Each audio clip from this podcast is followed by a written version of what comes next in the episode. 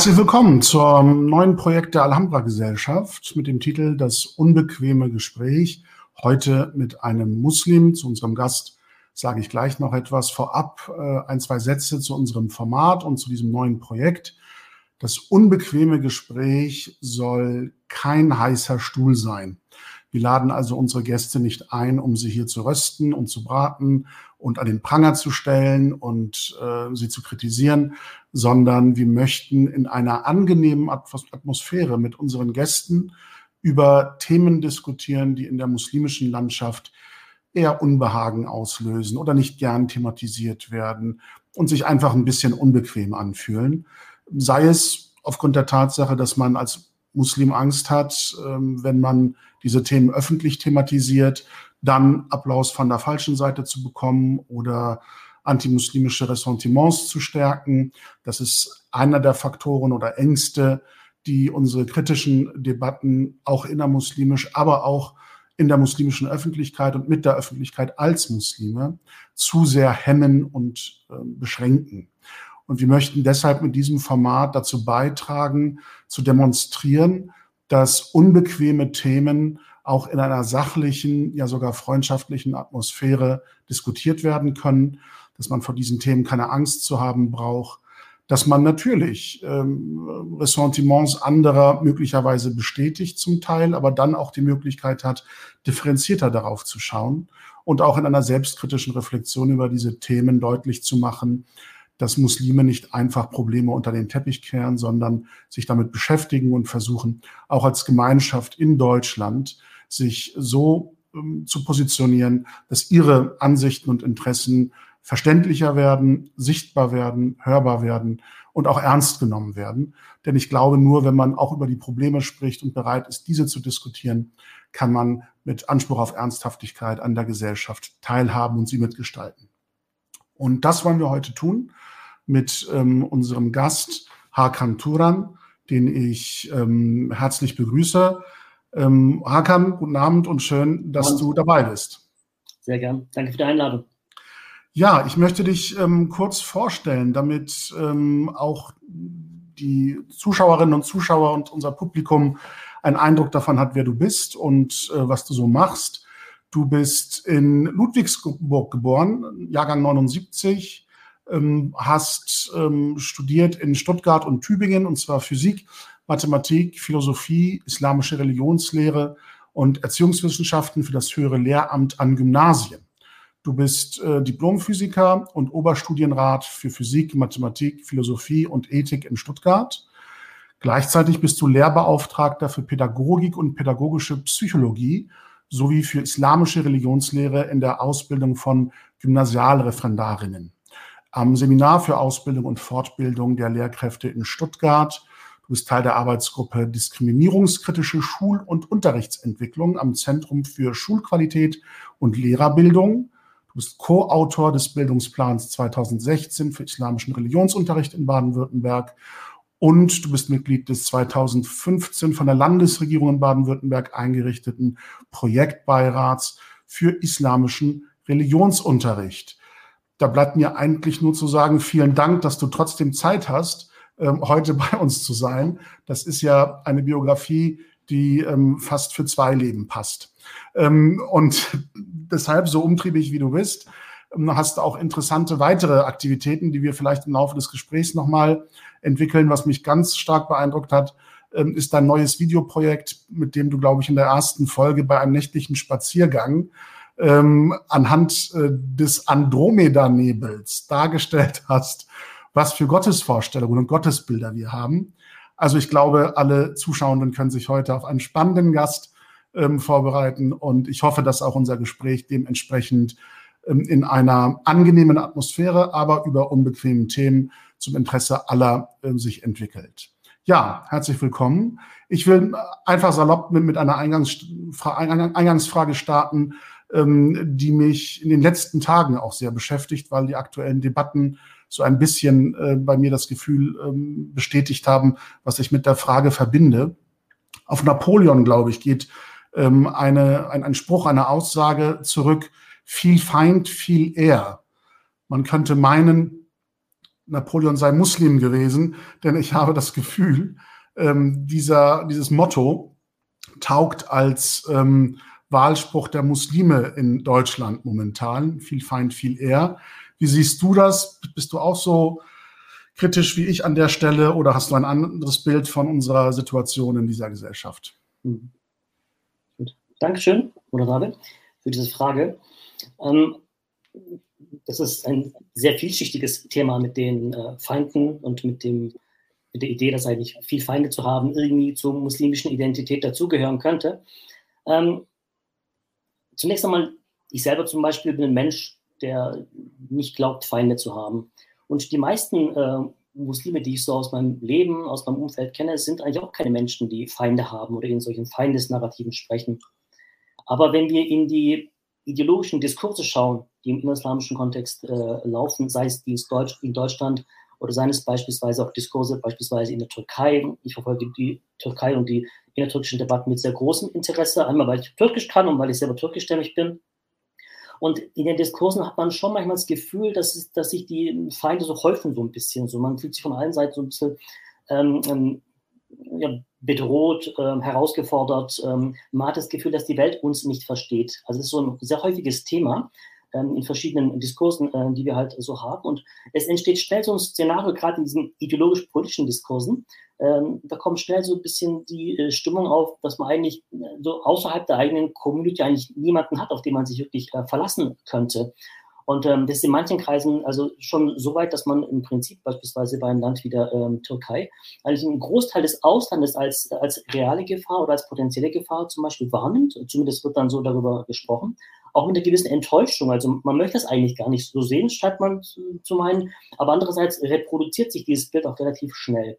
Und ähm, aber im Privatleben hat man es dann irgendwie nicht mehr. Dort ist ist nicht ausgeglichener. Dort ähm, fühlt man sich nicht auf Schritt und Tritt von, von Feinden ähm, belagert und umgeben.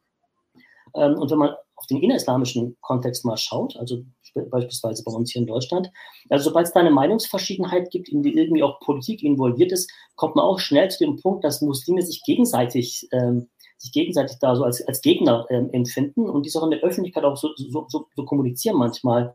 Ähm, das ist mal mehr, mal weniger so, aber gerade das Phänomen beispielsweise des Islamkritikers mit Migrationshintergrund zum Beispiel, mal, mal ein Beispiel zu nennen beispielsweise, ja. Oder, ähm, oder empörte Reaktionen äh, von, von, von Menschen, wenn sie sich nicht beteiligt fühlen in gewissen ähm, Entscheidungsfindungen, ähm, die laufen manchmal im nächsten, übernächsten Schritt dann darauf hinaus, irgendwie zu glauben, dass man generell ausgegrenzt äh, wird. Und ähm, von daher ist, ist, diese Frage also schon, schon eine ganz ähm, ähm, weitschichtige Frage, weil fast alle politischen Diskurse, die ich so ein bisschen aus dem innerislamischen Kontext kenne, ähm, arbeiten sehr viel mit äh, Feindbildern. Ähm, aber keiner kennt die Feinde so richtig, ist auch interessant. Ja, so richtig gut kennen äh, tut man kaum eine von, von, den, äh, von den sozusagen von, von den ideellen ähm, Feinden und Gegnern. Und das finde ich auch sehr interessant, dass, dass oftmals auch äh, Feindbilder idealisiert werden, sowohl im innerislamischen Kontext oder beispielsweise im innertürkischen Kontext, wenn verschiedene gesellschaftliche Gruppen in der Türkei übereinander reden und schreiben in ihren eigenen Medien, wenn man das mal so liest, dann denkt man sich so, die haben so ein klares Bild vom Gegenüber, was da gezeichnet wird. Also man braucht so klare Feindbilder offensichtlich manchmal, um sich selbst überhaupt als irgendwas definieren zu können. Also von daher ist meine Antwort auf deine Frage jetzt vielleicht nicht, nicht so ganz, äh, so, ganz eindeutig, aber ich muss zu Napoleon noch was sagen. Napoleon hat einen ganz wichtigen Beitrag, über Moslems glaube ich jetzt nicht, aber er hat einen ganz großen Beitrag zur Identitätsentwicklung der, äh, der Muslime der Moderne geleistet, einen ganz immensen Beitrag. Und vielleicht ist er sogar mitverantwortlich ein Stück weit dafür, dass wir uns heute relativ schnell, äh, so mal, nicht wir vielleicht, aber so, so, so von, von diesen innermuslimischen Diskursen her, dass wir uns relativ schnell von, von, ähm, von Gegnern, von Feinden umzingelt äh, fühlen. Ähm, und zwar äh, 1798 gilt es als, als ein wichtiges äh, Datum so im, im, Bewusstsein auch der, der Muslime der Moderne. Ähm, mit, dann, mit dem Einmarschieren äh, Napoleons in Ägypten endet so ein bisschen der Traum von den unbesiegbaren Mamelukentruppen, ähm, die, äh, die jahrhundertelang als, als unbesiegbar galten. Und für die Muslime ist das ein ganz bitteres Erwachen. Plötzlich äh, steht Napoleon in Ägypten und die Mamelukenheere können, äh, konnten äh, nichts, äh, nichts ausrichten. Und dann beginnt ein ganz, ganz tiefgreifender Reflexionsprozess bei den Muslimen. Und zwar die Frage, was haben wir eigentlich falsch gemacht? Also wie kann es sein, dass wir jahrhundertelang verpasst haben, äh, dass sich in Europa so, so, so, starke, äh, so starke Nationen herausgebildet haben. Und wir haben jahrhundertelang geglaubt, bei uns eigentlich weißt du, läuft irgendwie so und es, schwankt mal hier und da. Aber ich denke, dass, dass dies schon, schon, ein sehr ähm, einschneidendes ähm, Erlebnis war. Und ein Ergebnis war, dass ähm, aus den verschiedensten Bereichen der islamischen Welt ähm, sehr viele äh, Philosophen, aber auch Religionsgelehrte nach Europa geschickt worden sind. Und zwar nicht um den Feind zu studieren, sondern um zu gucken, schaut mal, was die eigentlich richtig machen. Schaut mal, wie, wie, was, was haben die eigentlich dann da eigentlich ent entwickelt, was machen die eigentlich so? Und ich finde, dass, dass dieser Prozess im 19. Jahrhundert, also die Bereitschaft, mal zu schauen, was haben die Europäer eigentlich gut gemacht, was kann man von denen eventuell lernen, was kann man von denen übernehmen, das ist ein ganz spannender Diskurs, der heute weitgehend in Vergessenheit geraten ist. Aber ich meine, dass wir heute noch an diesen Diskurs anknüpfen äh, können, anknüpfen äh, sollten, ähm, weil der nämlich diese, diese, diese einerseits das Unbehagen der damaligen Muslime auch verdeutlicht, aber auf, andere, auf der anderen Seite aber auch zeigt, eben, dass, ähm, dass da äh, das Problem erkannt worden ist. Wir haben was verpasst. Und dieses Bewusstsein, was verpasst zu haben, hat die Muslime bis zum heutigen Tag beschäftigt. Und bis zum heutigen Tag, und das ist meine, meine, meine, meine persönliche Auffassung, bis zum heutigen Tag sind fast alle politischen Strömungen in der islamischen Welt, fast alle religiösen größeren Bewegungen in der islamischen Welt, fast alle muslimischen Intellektuellen sind mit der Frage beschäftigt, was haben wir eigentlich falsch gemacht? Warum sind wir, uns noch deutlicher und noch, noch unbequemer zu sagen, warum sind wir gegenüber den, beispielsweise den, der, der westlichen Zivilisation, äh, gegenüber der Christi, dem christlich-säkular mittlerweile geprägten Europa, wie konnten wir politisch, ökonomisch, äh, wissenschaftlich, äh, wie konnten wir dermaßen zurückfallen, dass dieser, dass dieser, äh, dass dieser, dieser große Abgrund, der sich da aufgetan hat, dass er kaum noch zu schließen scheint, ist ein großes Rätsel für viele, viele, Gelehrte damals gewesen. Und wie gesagt, ich glaube, dass die meisten Antworten, die da eben seitdem gegeben worden sind, die sich heute in Form politischer Ideologien in der islamischen Welt zeigen, auch Versuche sind eben eine Antwort auf diese Frage zu finden, wie konnte das eigentlich passieren? Und bei dieser Frage, die ich jetzt mal ein bisschen willkürlich bei Napoleon äh, habe beginnen lassen, ähm, bei dieser Frage wechseln sich auf der einen Seite große Bewunderung, vor allem für die, für, für die westliche Welt, eine große Identifikation mit Wissenschaft und Bildung auf der einen Seite, äh, aber äh, das mischt sich, also sozusagen die, dieses, dieses Anerkennen der, sozusagen der westlichen Errungenschaften, äh, gleichzeitig mit Gefühlen, die eher negativ sind. Beispielsweise ganz drastisch Minderwertigkeitskomplexe. Also im innerislamischen Diskurs hört man manchmal so ein bisschen Minderwertigkeitskomplexe heraus und die zeigen sich manchmal daran, wenn ein Muslim sich zu nah an die westliche Welt herangewagt hat, dann wird der dann nicht immer sehr gern ähm, gesehen. Oder wenn man kritisch beispielsweise über seine Herkunftsmilieus sprechen möchte oder über islamische Welt sprechen möchte, ähm, dann wird das manchmal von manchen Muslimen falsch verstanden. So im Sinne von, ähm, hier werden wir sozusagen der Öffentlichkeit, äh, vor der Öffentlichkeit äh, bloßgestellt. Ähm, und dann ist die Frage, wie und wo sollen wir eigentlich über diese Themen reden? Die islamischen Intellektuellen haben das in ihren Büchern gemacht, die haben sich beklagt, die haben sich beschwert und einer von denen, die sich halt über den Zustand der islamischen Welt beschwert haben damals, also noch, noch bis Anfang des 20. Jahrhunderts hinein, jemand, den ich immer noch sehr inspiriert finde, ist der Dichter der türkischen, der türkischen Unabhängigkeitshymne oder der türkischen Nationalhymne, Mehmet Akif Ersoy. Ist auch einer von denen. Einerseits ein großer muslimischer Denker, ein wichtiges Symbol für die Nationalisten, aber darüber hinaus war auch ein Bildungstheoretiker. Und er hat festgestellt, dass islamische Welt ein ganz brutales Bildungsproblem hat. Und eine seiner, seiner ganz bizarren Thesen schon fast ist, dass die Muslime 300 Jahre Wissenschaft verpasst haben. Und deswegen schreibt er in einem seiner Werke, in seinem Gedichten Zafahat im Buch 6, äh, wo von Asim, also das ist eine Person, die ist, ist, äh, ist sozusagen die von ihm idealisierte neue Jugend quasi äh, zu Beginn der Republik. Und er sagt, diese neue Generation, die jetzt den Unabhängigkeitskrieg nach dem Ersten Weltkrieg gekämpft hat und die Türkei gerettet hat.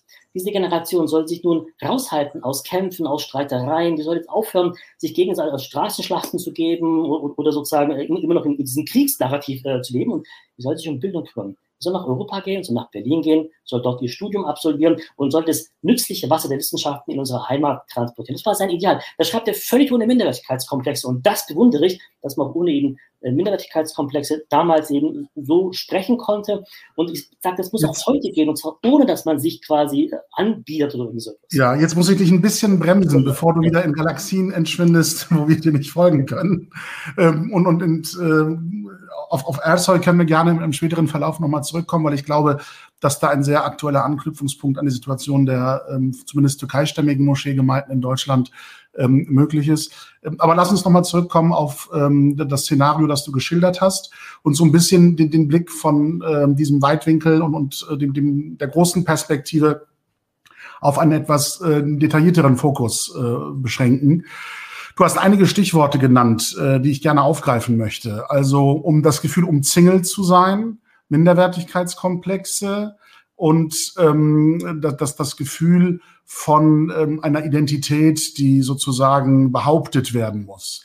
Und ähm, wenn ich jetzt versuche, die Situation zu beschreiben oder die Frage auch, was haben wir falsch gemacht, was, welche Chancen sind verpasst worden, gerade wenn man sich die ähm, sogenannte Gastarbeitermigration und deren religiöse Bildung und Ausbildung und religiöse Dienstleistung anschaut, war das von Anfang an ja eher auf ein Provisorium ausgerichtet. Also die Verbandsstrukturen, die sich gegründet haben in den 80er Jahren, hatten ja damals noch immer die Illusion, äh, die türkeistämmigen Muslime, um mal die größte Bevölkerungsgruppe der Muslime äh, der damaligen Zeit und auch heute noch ähm, herauszunehmen, würden irgendwann zurückkehren in ihre Herkunftsländer und sie und ihre Kinder sollten in den Moscheen, die hier errichtet werden und den äh, muslimischen Verbänden, die sich um diese Moscheen kümmern, ähm, ihre Religion nicht verlernen, damit sie wieder, wenn sie zurückgekehrt sind, sich in das religiöse Leben in der Türkei wieder eingliedern können. Und auf diesem Wege der ähm, Selbstinstitutionalisierung, also der Schaffung von Organisationen, die sich um die Interessen der Muslime als Kollektiv kümmern, als Gruppe kümmern, hat sich diese Vision ja als völlige Illusion entlarvt. Hat man jetzt Chancen verpasst, äh, da einen Sinneswandel herbeizuführen, einen Perspektivwechsel einzunehmen, sich neue Ziele zu setzen, eine neue Vision des muslimischen Lebens in Deutschland zu zeichnen, um dann die Arbeit auch darauf auszurichten. Denn ich habe das Gefühl, dass sich dieses Gefühl der damaligen Zeit. Wir sind provisorische Einrichtungen, sind also sehr auf uns selbst bezogen und ähm, möchten das bewahren, was das eigene und Fremde gegenüber der deutschen Gesellschaft ist, damit das nicht verloren geht. Diese Einstellung scheint sich noch erhalten zu haben. Aber die Selbstwahrnehmung geht eher hin zu dem, was du beschrieben hast, nämlich dass sich umzingelt fühlen von einer Gesellschaft, der man fremd ist, der man auch fremd bleiben will, weil man sozusagen sich zurückzieht in seine muslimisch-identitäre Wagenburg und die eigene muslimisch geprägte Identität in dieser Wagenburg versucht zu verteidigen gegenüber einem Umfeld, das einen sozusagen mit Veränderungsdruck und Erwartung an Veränderung umzingelt und quasi bedroht. So ist ja das Selbstgefühl, wenn man von Feinden draußen und dem eigenen Wir spricht. Würdest du diese Beschreibung der aktuellen Situation mit den muslimischen Organisationen bestätigen oder hast du einen anderen Eindruck? Also es ist äh, für mich schwierig, ähm, stellvertretend sozusagen quasi ähm, ähm, meinen Eindruck von muslimischen Organisationen ähm, zu nennen, weil das bräuchte ich einen tieferen Einblick in das, ähm, was die vermitteln, wie sie es vermitteln. Ich habe natürlich so meine exemplarischen Einblicke. Ähm, ich werde deswegen nur von diesen exemplarischen Einblicken ausgehend ähm, Dinge sagen. Ich persönlich finde es viel spannender, wie Muslime im Alltag diese Themen wahrnehmen und wie sie das dort ähm, kommunizieren. Aber ich denke, die Frage nach den Organisationen ist trotzdem sehr wichtig, weil letzten Endes sind das die organisierten Strukturen, auf die man eventuell zurückgreifen kann. Und wenn es halt primär nur die gibt, dann muss man die schon auch natürlich ähm, kritisch reflektieren. Also was ich auf jeden Fall denke, ist, dass die ähm, türkischstämmigen oder, oder türkeistämmigen meinetwegen äh, Organisationen, vor allem die, die muslimischen Dachverbände, dass die ähm, diesen Prozess ähm, sehr spät begonnen haben, sich als eine als deutsche Einrichtung, als deutscher Verband zu sehen. In vielen Fällen kann man sogar vermuten, dass sie sich gar nicht als deutscher Verband sehen wollen, weil man hat ein Stück weit auch nicht nur religiöse Identität, sondern man hat auch nationale Identität in gewisser Weise hier mit der religiösen Identität so eng miteinander verwoben. Es geht ein bisschen in Namensnennung der Verbände hinein, dass man gar nicht weiß, wie man das hier wieder trennen soll. Also das ist eine so ähm, starke ähm, ähm Zusammengehörigkeit von der herkunftsnationalen, in dem Fall äh, mehrheitlich türkischen Identität ähm, und den und, und, und dem religiösen äh, Befinden, ähm, dass ich nicht, nicht so recht sehe, wie, wie das gerade bei den großen, äh, äh, bei den ganz großen Verbänden, wie das, wie da so, so ein Umdenken äh, möglich sein soll. Man muss jetzt Folgendes sagen, ich denke, die jungen Leute, die in diesen Verbänden aktiv werden wollen, sehr viele von denen haben eine sehr deutschlandzentrierte Perspektive. Und es gibt sicherlich auch in den Verbänden, in den höheren Positionen, einige, die eine sehr deutschlandzentrierte Perspektive haben. Aber ich habe nicht das Gefühl, dass das der, der Mainstream ist im Moment. Und woran macht das fest? Ja, zum Beispiel an der Art und Weise, wie Freitagspredigten stattfinden. Dass die eigentlich immer noch ähm, meistens also auf Türkisch äh, dann in vielen Verbänden stattfinden. Das ist, also hat sich aber auch so jetzt gezeigt. Manchmal gibt es deutsche Übersetzungen dann dazu ähm, ähm, über, über, äh, als, als Projektion. Aber ansonsten ist oftmals der Inhalt von vielen Freitagspredigten, der Inhalt ist okay. Also es ist dann nicht so, dass man sagt, das kann doch nicht sein, sondern dann schon Inhalte, wo man auch durchaus was mitnehmen kann. Aber das Gesamtsetting, dann das, das abschließende Beten für unseren Staat, für unsere Nation auf Türkisch, dann könnte man meinen, damit ist Deutschland gemeint, aber in, in den Moscheen, in denen für unseren Staat, unsere Nation gebetet wird, ist meistens eher die Türkei zum Beispiel gemeint. Ist das schlimm? Ich sag mal so, wenn man halt ohnehin ähm, sich so ein bisschen ethnisch mal, unter sich bleiben möchte, dann kann man es nachvollziehen. Aber ich denke, das Potenzial, das in diesen großen Strukturen steckt, ist das, ist das zu wenig. Und gerade die deutschstämmigen Musliminnen und Muslime beispielsweise, aber auch alle nicht türkischstämmigen Musliminnen und Muslime, die beschweren sich auch darüber, dass halt die Türken so ein bisschen sehr unter sich bleiben. Man fühlt sich unter sich scheinbar wohler, aber auch das täuscht eigentlich ähm, ähm, meiner Meinung nach, weil da doch nur bestimmte Milieus sich dann dort in diesen Kreisen auch dann wirklich ähm, ähm wohlfühlen und frei bewegen. Und ich glaube, da ist Entwicklungspotenzial da, aber das geht nur, wenn die Menschen, die hier geboren und aufgewachsen sind, wenn die, die jungen Musliminnen und Muslime, die hier sozialisiert sind, wenn die in diesen Strukturen ein viel, viel größeres Mitspracherecht bekommen. Und mein Eindruck ist der von fast allen, die ich kenne, die, die diesen Strukturen aktiv waren, dass das äh, schwierig ist, weil da nämlich zu viele Vorgaben von anderen Stellen da sind, dass immer noch zu Türkei-zentriert gedacht wird an bestimmten Stellen. Und wie gesagt, ich will das gar nicht so Vorwurf machen. Mein Problem ist nur, wenn jetzt die meisten dieser Strukturen interne Kredite eben soziale eben äh, Milieus bedienen und soziale Strukturen dann quasi aufrechthalten.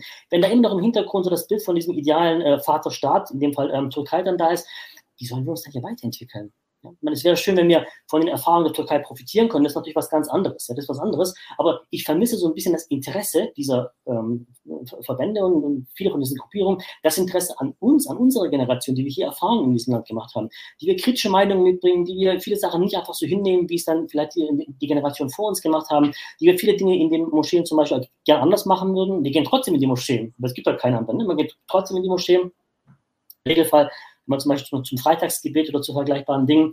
Aber trotzdem ähm, fühle ich mich dann auch fremd irgendwie so. Man ist dann schon da und schon nett und so alles. Und, aber dann denke ich mir, eigentlich würde ich gerne da ein bisschen mehr Zeit verbringen. Ich würde da gerne noch mehr damit identifizieren. Aber dazu müssen diese Strukturen erstmal Folgendes registrieren. Und das finde ich ganz, ganz wichtig. Wenn man von muslimischer Identität spricht, bei uns in Deutschland, Identität ist die Antwort auf die Frage, wer bin ich? Und ähm, muslimische Identität ist ähm, mal so, so, so, so, ein, ähm, so ein Dach, Verband, sage ich mal, auch so Dachverband muslimische Identität. Aber wenn man genauer hinschaut auf die Individuen, dann wird das Ganze schnell sehr, sehr komplex. Denn ich bin mir zu hundertprozentig sicher, alle von uns, die in Deutschland geboren und aufgewachsen und sozialisiert sind, wir alle haben eine muslimische Teilidentität. Wir haben eine beispielsweise türkische Teilidentität. Mit türkisch meine ich die Art und Weise, wie man zu Hause sozialisiert worden ist. Und nicht irgendwie so, so, so ein Kanon an türkischer, wirklich bei einem türkischsprachigen Milieu so mitgenommen hat. Und wir haben eine deutsche Teilidentität. Und das, was wir von klein auf schon Kindergarten oder später in der Schule, in den Medien, im Freundeskreis mitgenommen haben. Also wir haben mehrere Teilidentitäten in uns, die, äh, die wir seit unserer Zeit unseres Lebens immer als Einheit mit uns herumtragen. Das Problem ist nur, die öffentlichen Diskurse, sowohl im innermuslimischen Kontext als auch im gesamtgesellschaftlichen äh, deutschen Kontext. Die, äh, diese Diskurse, die registrieren nicht, dass wir mehrere Teilidentitäten haben, die alle zu uns gehören. Und die meisten von uns möchten die gerne alle gewürdigt haben. Also man möchte nicht als Türkischstämmiger hören, hey, sag mal, hey Hakan, du bist ja du bist, richtig, du bist richtig integriert, du bist ja gar kein richtiger Türke mehr oder sowas. Sowas möchten wir nicht hören. Das ist kein Lob. Oder wenn man zu mir sagt, so wenn ein deutscher Kollege kommt und sagt, ich war in meinem Urlaub in der Türkei, die Türken dort sind ganz anders als die Türken hier. Die sind so modern, die sind so weltoffen. Das sagt er zu mir, ich wohne hier in Deutschland. Ja? Und dann denke ich mir, sowas möchte ich eigentlich gar nicht hören. Ja? Ich möchte gerne auch, auch, auch das, das Signal, ja, und nicht nur ich denke, ich denke, den meisten geht so, dass alle unsere Teilidentitäten gewürdigt werden.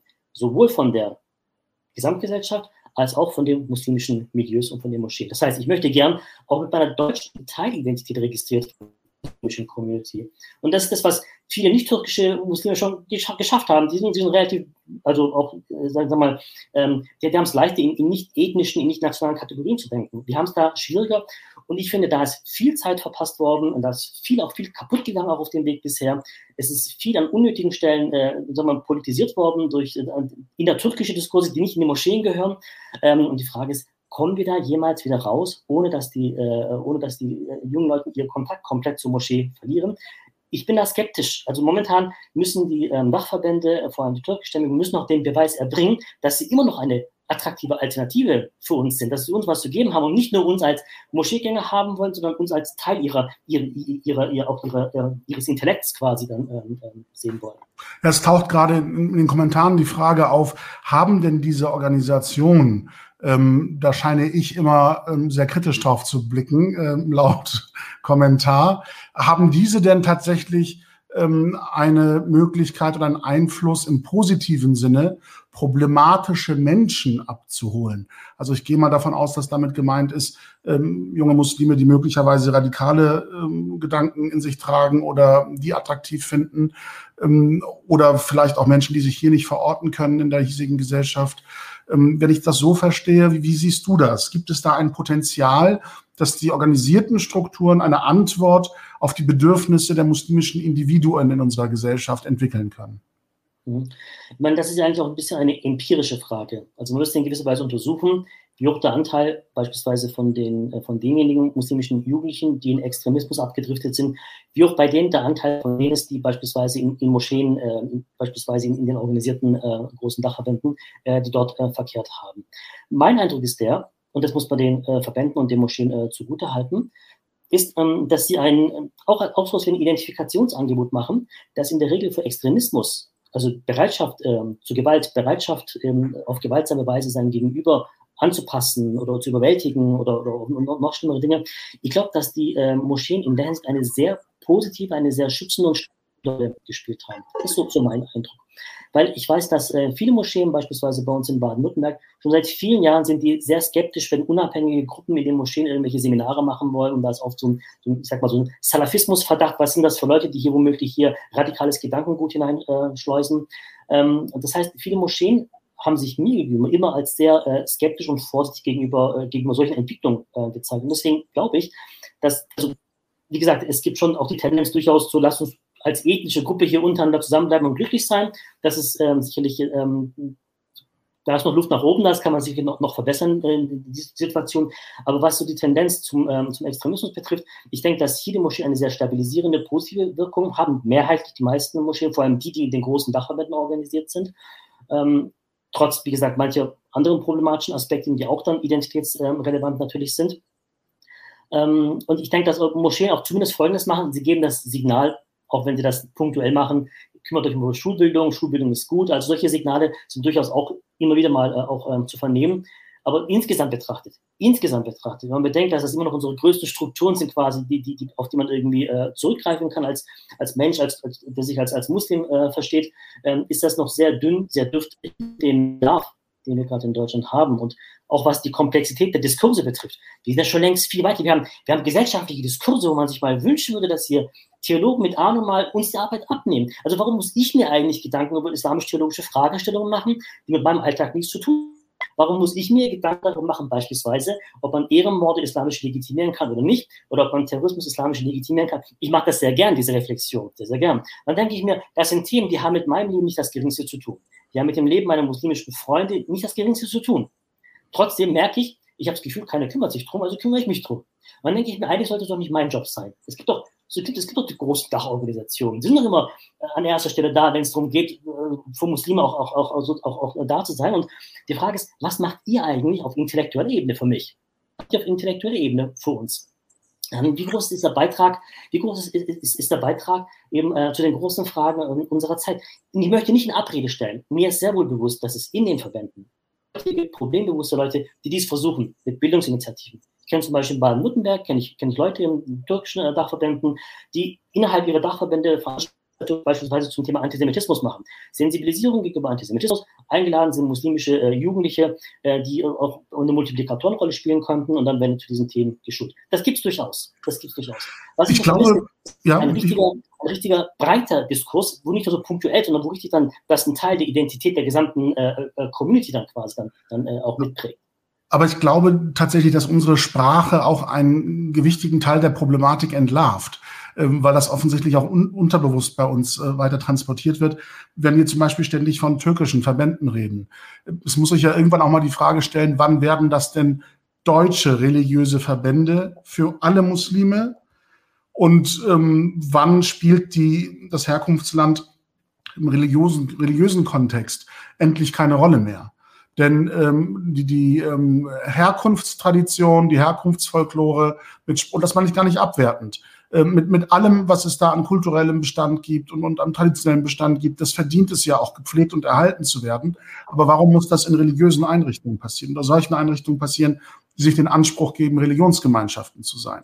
Warum können es nicht, können diese nicht zu deutschen Religionsgemeinschaften werden, die sich um alle Muslime in Deutschland kümmern? Äh, meinetwegen kann es da auch unterschiedliche Gruppierungen geben. Vielfalt ähm, belebt ja auch das religiöse Geschäft und gerade auch ähm, im, Sinne der muslimischen äh, Selbstwahrnehmung ist eine solche Einheitsorganisation vielleicht auch gar nicht so attraktiv und verschiedene nebeneinander her ähm, bestehende, existierende Organisationen, die sich um die Belange der Muslime kümmern. Ähm, äh, diese Vielfalt hat auch durchaus ihren Reiz. Aber kommen wir von dieser Problematik der Strukturen und der Verbände mal hin zu einer individuelleren Betrachtung. Da hilft mir ein Kommentar äh, unseres Publikums. Akif Shahin meldet sich aus Hamburg und ähm, ist etwas skeptisch, dass ähm, äh, tatsächlich diese Vielfalt an Identitäten überhaupt wahrgenommen werden kann in ihrer ähm, Zusammensetzung innerhalb eines Individuums sozusagen. Und äh, frag, er fragt, ob es nicht sinnvoller ist, ähm, zu versuchen, mit Teilidentitäten in den jeweiligen Milieus ähm, gewürdigt zu werden, in denen man sich bewegt. Ähm, wie äh, siehst du das, bevor ich dazu was sage? Mhm. Danke an Arkif Schein für diese wichtige äh, Frage. Ich glaube, mit dem, was ähm, Arkif Schein hier vorschlägt, ist schon mal das Minimum an einem aushaltbaren Leben mit gemischten, äh, mit, mit, vielfältigen Identitätsanteilen schon mal genannt. Wenn es gelänge, dass wir in den verschiedenen Milieus auch mit unserer dortigen Teilidentität registriert werden. Das würde heißen, dass wir im deutschen Kontext als Deutsche registriert werden, dass wir im türkischen Kontext als vollwertige Türken registriert werden und nicht nur so als die Aumanjes, die sozusagen kein richtiges Türkisch können und die eh schon total verdeutscht sind. Also das heißt, äh, was Akif hier vorschlägt, äh, finde ich, stellt hohe Ansprüche an unser Umfeld. Ja, unser Umfeld ist dann quasi, wenn die uns in der Haare kannst, Deutscher. Ja?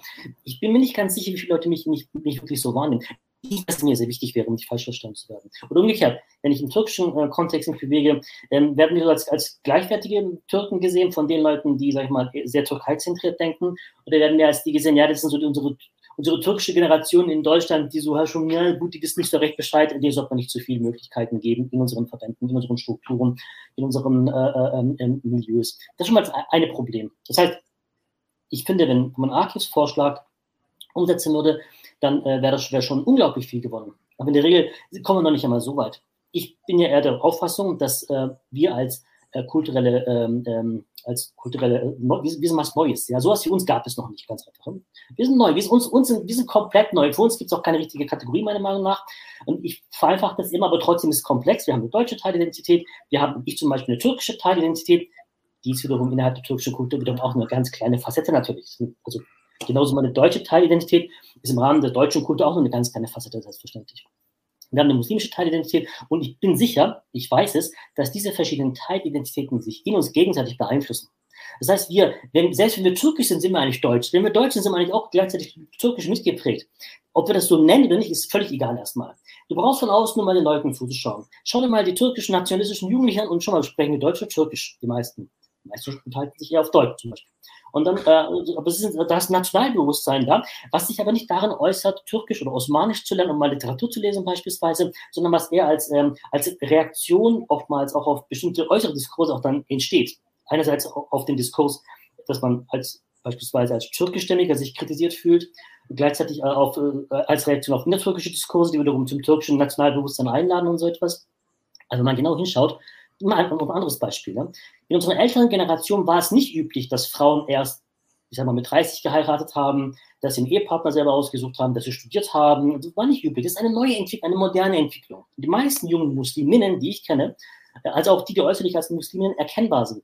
Die meisten von denen wollen nicht mit 17, 18 heiraten. Die meisten von denen wollen nicht 10 Kinder kriegen. Die meisten von denen wollen nicht äh, jemanden aus der Türkei heiraten, sondern jemanden, der, der ähnlich sozialisiert ist wie sie, der einen ähnlichen Bildungshintergrund hat, äh, viele von diesen Damen wollen studieren, studieren auch, sind auch sehr erfolgreich beispielsweise. Das heißt, sie sind schon, also sagen wir, so ein fester Bestandteil von moderner gesellschaftlicher äh, Realität, dass es ein Unding ist, diesen Personen das Gefühl zu geben, eigentlich seid ihr noch fremd. Ja, und das, ist das, das weiterführende Problem dann quasi, diese Vielfalt in uns, die hat uns zu, ähm, ich will auch gar nicht sagen Mischlinge, weil das klingt so negativ. Ich würde sagen, also ich sehe mich als Normalfall. Ja, also das heißt von daher, wenn, wenn Leute mich nicht als Normalfall registrieren können, dann ist, dann, dann, dann ist dort der kulturelle Horizont noch zu eng.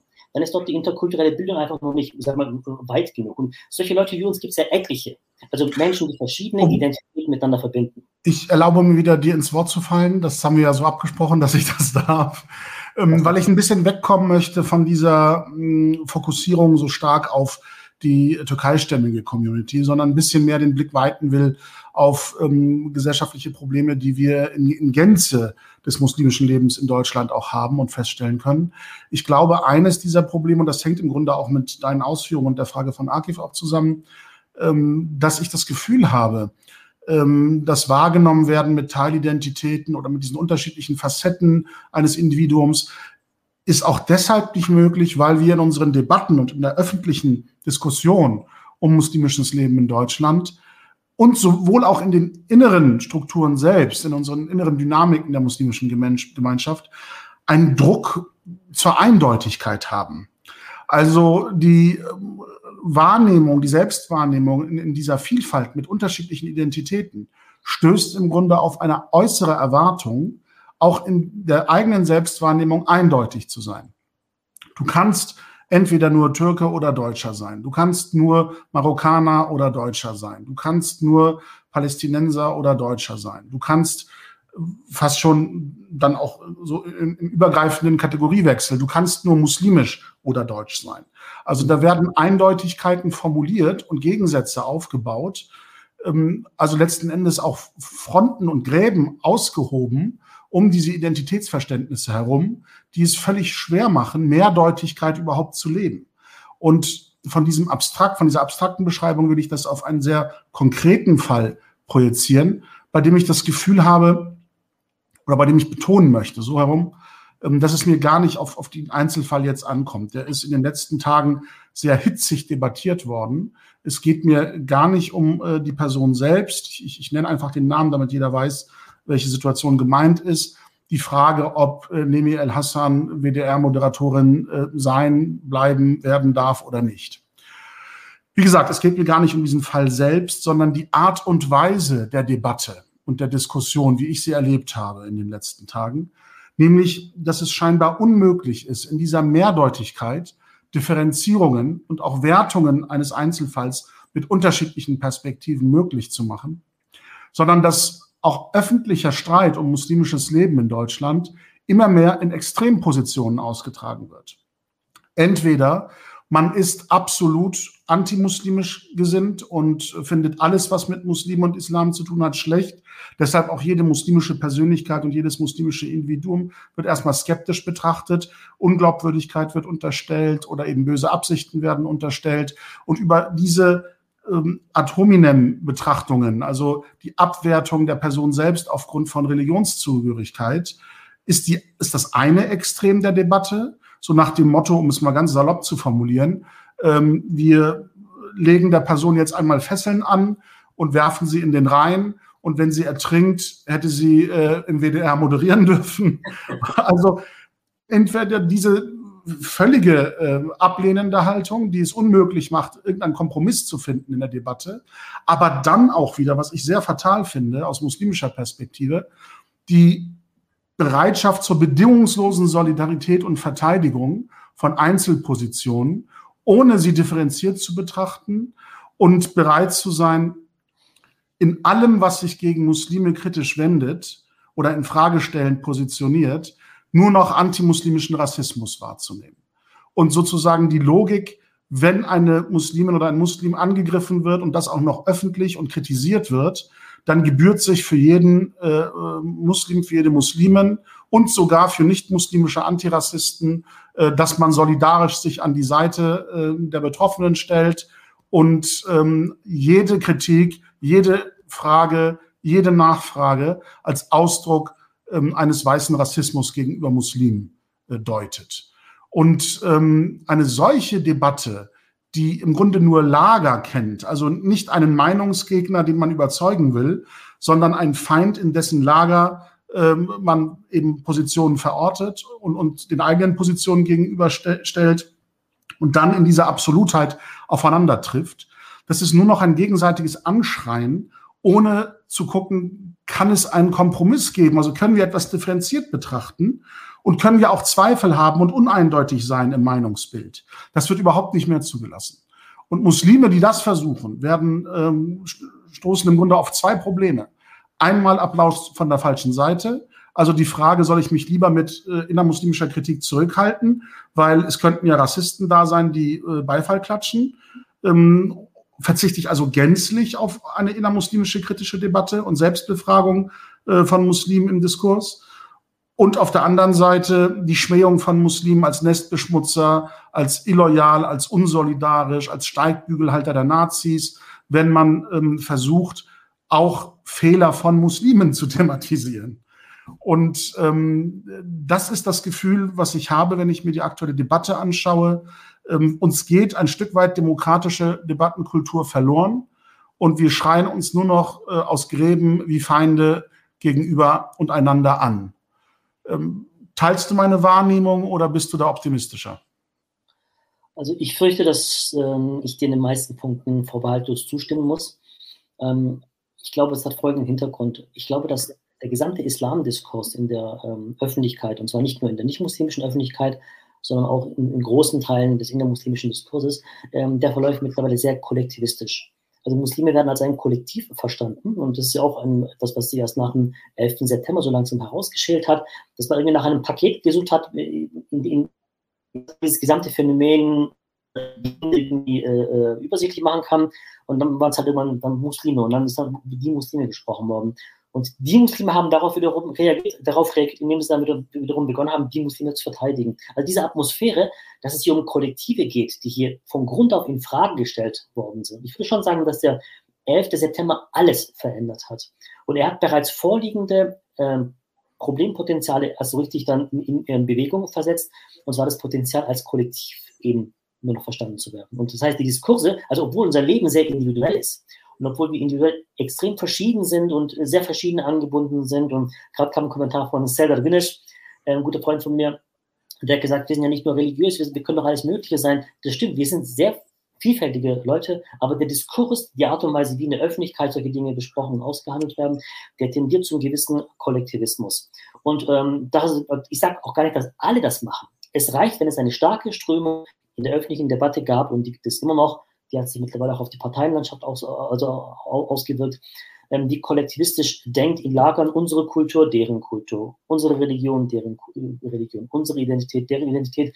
Und es ist bedrückend für mich zu sehen, dass sehr viele ähm, Musliminnen und Muslime dieses Schema auch eins zu eins übernommen haben. Teilweise, weil sie mussten, denn beim Reagieren auf einen kollektiven Vorwurf tendiert man dazu auch kollektiv eben ähm, zurückzuargumentieren. Teilweise war das natürlich anderer wichtiger Faktor, das meine ich mit aktivierte Problempotenziale.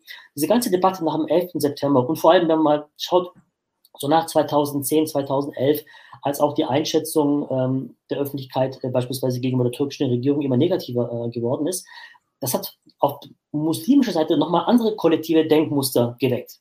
Nämlich dieses Bewusstsein, die Welt ist ja womöglich unser Feind. Und womöglich sind wir eine, eine Gemeinschaft, eine nationale oder, oder religiöse Gemeinschaft, äh, die bedroht ist. Ja. Narrativ, sage ich mal, das ist heute noch im türkischen Fernsehen präsent.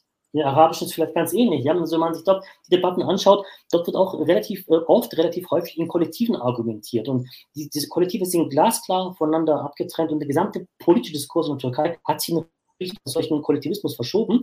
Und das wirkt im Hintergrund ja auch mit. Ja? Das heißt, hier hast du einerseits die öffentliche deutschsprachige Debatte mit einigen Vertretern, die zum kollektiven Reden über Muslime tendieren. Das allein wäre noch gar nicht so schlimm. Problem ist nur, das kollektive Reden über Muslime ist fast immer negativ konnotiert. Oder es ist paternalistisch. Wir müssen die Muslime tolerieren, wir müssen sie lieb haben, wir müssen sie umarmen. Also man möchte auch teilweise in unserem Namen unsere Probleme lösen. Ja, das ist auch nett gemeint. Ich kenne auch einige Leute aus der Mehrheitsgesellschaft, die das auch gerne machen, die gerne die Muslime in Schutz nehmen möchten, und dann gewöhnt man sich als Muslim wirklich daran und man wird immer sprachunfähiger in diesem, in diesem ganzen Prozess. Da kommt, wie gesagt, der, der Einfluss aus, aus, aus der eigenen Herkunftsethnie, das heißt, dortigen ähm, Debatten und Diskurse, auch diesen oftmals kollektivistisch, arbeiten teilweise mit Verschwörungserzählungen, um so ganz äh, abstrusen Dinge. Und all diese Dinge werden in dieser negativen Atmosphäre nun aktiviert. Und dann müssen Leute eben dagegen halten quasi. Aber um dagegen zu halten, beispielsweise bei dem Fall, den du genannt hast, dazu müsste man erstmal diese Kategorie kennen, ich kritisiere jetzt beispielsweise einen Muslim, weil er etwas gemacht oder äh, gesagt hat, was nicht in Ordnung ist, aber ich, aber ich kritisiere nicht wegen seiner muslimischen Identität, sondern ich kritisiere ihn wegen einer konkreten Tat, einem, das würden Menschen machen mit starkem Selbstbewusstsein, die nicht das Gefühl haben, dass sie eine kollektive Identität schützen oder retten oder verteidigen müssen. Und ähm, aus, diesem, aus diesem Dilemma, ähm, denke ich, äh, rauszukommen, erfordert schon eine immense Kraft. Und vor allem alternative Diskursmodi. Mal, äh, nochmal das Motto unseres Gesprächs, das unbequeme Gespräch heißt ja das, das Rahmenthema. Ähm, ich habe mal überlegt, was macht eigentlich das, dieses, diese, dieses Thema Feindbilder bei Muslimen so, so, so unbequem zu kommunizieren? Ich glaube, es ist folgendes. Eigentlich wissen wir sehr wohl, dass, äh, dass, dass es im muslimischen Diskurs ein Problem mit dem Thema Feindbilder gibt, weil wir teilweise zu viele und zu, zu, zu idealisierte Feindbilder in den Diskursen haben. Nicht unbedingt im Alltag, sondern in diesen, also wenn sozusagen debattiert wird, dann ähm, treten die hier ähm, zum Vorschein. Ja? Also diese ähm, Feindbilder sind ähm, zum einen da ähm, und ähm, zum anderen, das muss ich schauen, dass ich meine, meine roten Faden jetzt nicht verliere. Genau, die Feindbilder sind da. Ähm, jetzt möchten wir darüber reden. Das Problem ist nur, wenn man das Gefühl bekommt, dass das Reden über innermuslimische Probleme von anderen dann benutzt wird, um das Feindbild Islam oder Muslime zu verstärken, dann schweigt man lieber. So ist genau das, was du beschrieben hast. Ja? Also ich glaube, dass, dieser, dass diese Angst sozusagen, wenn ich jetzt meinen Mund aufmache, dann ähm, werden die einen das benutzen, um dann noch mehr auf mein Kollektiv quasi einzudreschen. Da hat man wiederum Angst vor Kritik aus diesem eigenen Kollektiv. Das heißt, diese dieses kollektivistische Denken macht sich dann hier äh, auf, auf, diese, äh, auf diese Weise bemerkbar. Und wir befinden uns so ein bisschen im Diskursmodus äh, schon fast des Kampfes. Und da müssen wir dringend raus. Und da ist ja nicht jeder, jeder Anlass eine, eine Möglichkeit, da rauszukommen. Die Frage ist, wie schaffen wir das, da rauszukommen, weil wir müssen daraus. Wenn wir da nicht rauskommen, dann, dann wird sich die Qualität unserer, unserer Diskurse, die wird sich nicht verbessern. Und wir werden immer über kollektive Identitäten reden. Und wir werden uns wundern, obwohl im Alltag gar nicht so sind. Wir sind im Alltag viel individueller, aber sobald wir reden, kommen dann wieder die kollektiven Denkmuster und das ist eine richtig schlimme Sackgasse. Ein, ein Beispiel dafür ist tatsächlich ähm, die, die Entwicklung äh, dieser Debatte, wenn man sie jetzt ähm, auf dem Höhepunkt oder zum Abschluss kommend sieht habe ich erst kurz vor Beginn ähm, unseres Livestreams gesehen, wie die betroffene ähm, Frau El Hassan ähm, sich abschließend sozusagen nochmal dazu äußert und davon spricht, also im Resümee dieser ganzen Debatte, ähm, versucht sie zu abstrahieren und, sagt, es geht gar nicht um mich, sondern das ist hier ein gesellschaftliches Problem. Und es, also ich deute zumindest die Worte so, dass sie diese ganze Diskussion der letzten Tage ähm, ihren Worten nach als Hetzkampagne und als Diskursverrohung von rechts beschreibt und zusammenfasst. Und ich fühle mich damit nicht wohl. Und noch einmal, es geht mir nicht um die Person, sondern über das Problem, über das wir reden, Debattenkultur, Diskurskultur. Wenn man jetzt sagt, eine, die Kritik an ähm, dem Verhalten von Muslimen im, im öffentlichen Raum, gerade wenn sie auch im, im öffentlich-rechtlichen Dienst dann tätig sein wollen, ist in jedem Fall immer nur als Hetzkampagne oder Diskursverrohung von rechts zu werten, dann ist das im Grunde eine Delegitimierung aller Muslime, die möglicherweise mit dem Verhalten anderer Muslime auch ein Problem haben und sagen, ich sehe das kritisch. Denn dann ist man als Muslim, der kritisch darüber sprechen möchte, über ein kritisches Problem der eigenen innermuslimischen Sphäre, ist man plötzlich Teil einer Hetzkampagne von rechts, einer Diskursverrohung von rechts. Wird also selbst delegitimiert als undemokratisch und, und als Nichtdemokrat in dieser Debatte. Man wird also auch wieder als Feind markiert. Und das kann so nicht funktionieren. Wir müssen uns natürlich bewusst sein, äh, dass es diese Gruppierungen gibt, die Diskurse kapern und missbrauchen für ihre Feindbilder. Aber das darf uns nicht daran hindern, überfällige Diskurse zu führen. Denn wenn wir nur noch in diesen Lagern denken, dann passiert Folgendes, was ich auch im Kontext dieser Debatte gesehen habe. Und ich will nicht müde werden, das zu betonen. Es geht mir wirklich nicht um den, äh, um die betroffene Person in dieser Situation, sondern um all das, was sich manifestiert im Umfeld dieser Diskurse und dieses Diskurses und dieser Debatte. Nämlich, dass es auch Stimmen gab oder gibt, die plötzlich anfangen, auf eine Art und Weise zu relativieren, ähm, die ich problematisch finde. Ähm, ich will das zusammenfassen und es geht mir da auch nicht um die Person, sondern um, um, äh, die, ähm, um den Gedanken, den ich in die Debatte einführen will, weil ich ihn sehr unbequem finde, nämlich das Verständnis für Feindbilder. Dass man anfängt dafür zu werben, man müsse auch Verständnis für die Feindbilder des anderen haben. Äh, ich habe das Gefühl, äh, dass in dieser Debatte, wo es ja auch um Antisemitismus geht, um die Position zu Israel geht, aus einer deutschen, deutsch-muslimischen Perspektive, dass plötzlich Stimmen zu hören sind, die sagen, ja, als palästinensischer Muslim muss man aber auch kein Israel-Fan sein. Ja, also wir fangen an, mit unterschiedlichen Maßstäben zu messen und Verständnis für die Konstruktion von Feindbildern äh, einzufordern. Ähm, dann stellt sich für mich die Frage, gelten für palästinensische Muslime in Deutschland, also deutsche Staatsbürger mit dieser Biografie, möglich, möglicherweise auch mit einer Flüchtlingsbiografie in der Familie durch den Nahostkonflikt, gelten für die andere Maßstäbe bei der Bewertung von Judenhass, bei dem Feindbild in Anführungsstrichen der Jude, als für andere Muslime oder für andere nicht-muslimische Deutsche? Und ich will die Frage weiterführen, damit deutlich wird, dass es mir nicht um diesen Einzelfall geht. Darf man zum Beispiel als türkeistämmiger Muslim Griechen, Armenier, Kurden ein bisschen mehr hassen als andere? Und gilt das auch umgekehrt? Dürfen all diese Menschen türkeistämmige Muslime ein bisschen mehr hassen, als es anderen zugestanden wird? Darf man Verständnis für Feindbilder in die Debatte einführen? Das sehe ich als großes Problem. Wie stehst du dazu? Hier sind wir eigentlich äh, schon bei einer der ganz grundlegenden Fragen in der ganzen Thematik, nämlich wo hört eigentlich äh, die, die, die Beliebigkeit auf, in Ordnung zu sein und wo äh, sind die Grenzen dessen, wo man dann sagen muss, das geht nicht. Und so aus prinzipiellen Gründen geht das nicht. Und ich finde, sobald Kollektivurteile ins Spiel kommen, äh, gibt es eigentlich äh, keine, keine Entschuldigung mehr. Also sobald Kollektivurteile über eine Ethnie, eine Religion oder eine ganze Gesellschaft beispielsweise eines Landes ähm, getroffen werden, ähm, also entweder ist das äh, ein, ein, Trauma einer Person, ein echtes Trauma, da muss man das psychologisch äh, betrachten, das ist eine Möglichkeit. Die andere Möglichkeit ist, es ist nicht hinreichend reflektiert. Das gibt es auch, dann kann man damit arbeiten. Sowas, sowas kann man durchaus auch bearbeiten. Also es ist ja nicht so, dass wenn jemand dann so ein Kollektivurteil äh, fällt, äh, sei es Judenhass, sei es Muslimhass, Hass auf Türken, Hass auf Kurden oder, oder ähnliches, ja. Also, ähm, also wenn sowas mal da ist, dann damit kann man ja theoretisch arbeiten. Aber das dann stehen zu lassen als nachvollziehbare Meinung, ähm, damit legitimieren wir jeglichen Diskriminierungs- und Ausgrenzungsdiskursen, also damit legitimieren wir deren Grundlagen. Und im Prinzip auf dieser Basis äh, lassen sich äh, ganze Kriege rechtfertigen, damit lassen sich Genozide rechtfertigen. Jetzt kann man sagen, gut, das ist jetzt hier schon weit hinausgedacht, kann sein, aber wir müssen eine Grundsatzfrage treffen. auch wie du sagst, sehe ich genauso, es geht hier nicht um die Person, es geht um eine allgemeine Frage. Lassen sich kollektive Feindbilder entschuldigen? Lassen sich kollektive Feindbilder rechtfertigen. Ich bin der Meinung, sie lassen sich psychologisch oftmals erklären, aber das macht sie auch nicht zu legitimen Positionen. Psychologisch kann man viel erklären und äh, plausibel machen. Auch wie gesagt, mir geht es um die Person. So, so genau kenne ich jetzt auch ihre, ihre Aussagen und ihre äh, Geschichte nicht.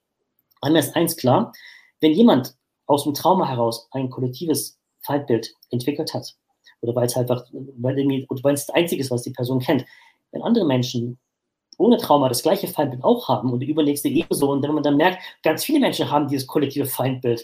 Und ähm, die meisten von diesen sind eben nicht irgendwie traumatisiert oder haben irgendeine Vorgeschichte, wo man da sagen könnte, ich habe eine Idee, wie es, entstand, dann stimmt halt irgendwas nicht. Und das, das macht bisschen das Ganze nochmal zum, zum allgemeinen Problem. Es geht nicht darum, Einzelpersonen irgendwie zu beurteilen. Es geht darum, was für eine Art von Diskurs legitimieren wir, äh, was für eine Art von Positionierung halten wir für berechtigt. Und ich bin wirklich der Meinung, ich finde, das wäre auch eine, für mich eine, eine sehr islamische Position, äh, zu sagen, wir machen hier gleiches Recht für alle. Es gibt keine ethnischen äh, Privilegierung und ideologischen Privilegierung. Gerechtigkeitsprinzipien gelten unabhängig von Religion, Ethnie, Konfession, in alle Richtungen müssen die gelten. Das ist auch eine Aussage, die man im Koran findet. Also Gefühle wie Hass dürfen euch nicht zu Ungerechtigkeit verleiten. Seid, seid gerecht. Und, oder eine andere Passage, äh, seid gerecht, auch wenn es, äh, auch wenn es eure Eltern betrifft, auch wenn es euch selbst betrifft. Also seid gerecht und sagt nicht, der steht mir halt nahe, jetzt hier sozusagen anderen Kriterien messen, sondern seid gerecht, unabhängig, ohne Rücksicht auf, äh, auf so, sozusagen Nähe und Ferne. Gerechtigkeit als universelles Prinzip. Und, und diese Nähe würde ich das betrachten. Ja, und diese Nähe wird ja teilweise auch gar nicht mehr zugelassen. Also selbst in Binnenkollektiven nicht.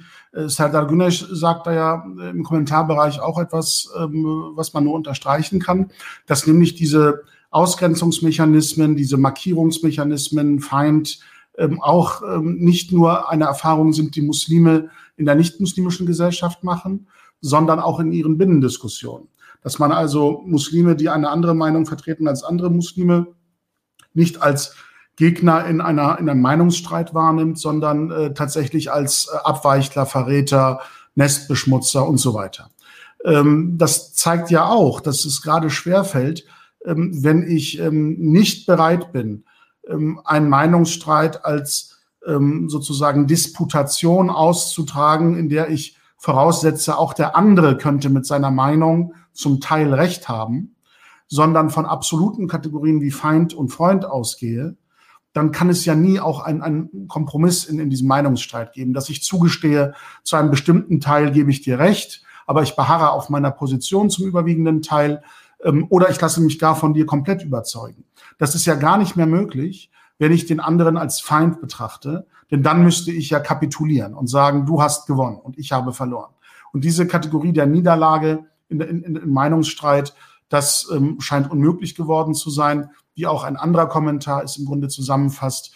Diese Schemata von Freund und Feind, also diese Markierungen innerhalb der Diskussionskultur, sind kein spezielles Problem der muslimischen Community, sondern ähm, im Grunde etwas, was global möglicherweise auch mit dem äh, Instrument äh, der Social-Media-Kommunikation einhergehend eben ein Phänomen ist, dass zu solchen schrillen Positionieren, Positionierungen, zu extremen Positionen im Grunde ähm, die die ähm, Teilnehmer an einer Debatte drängt geradezu.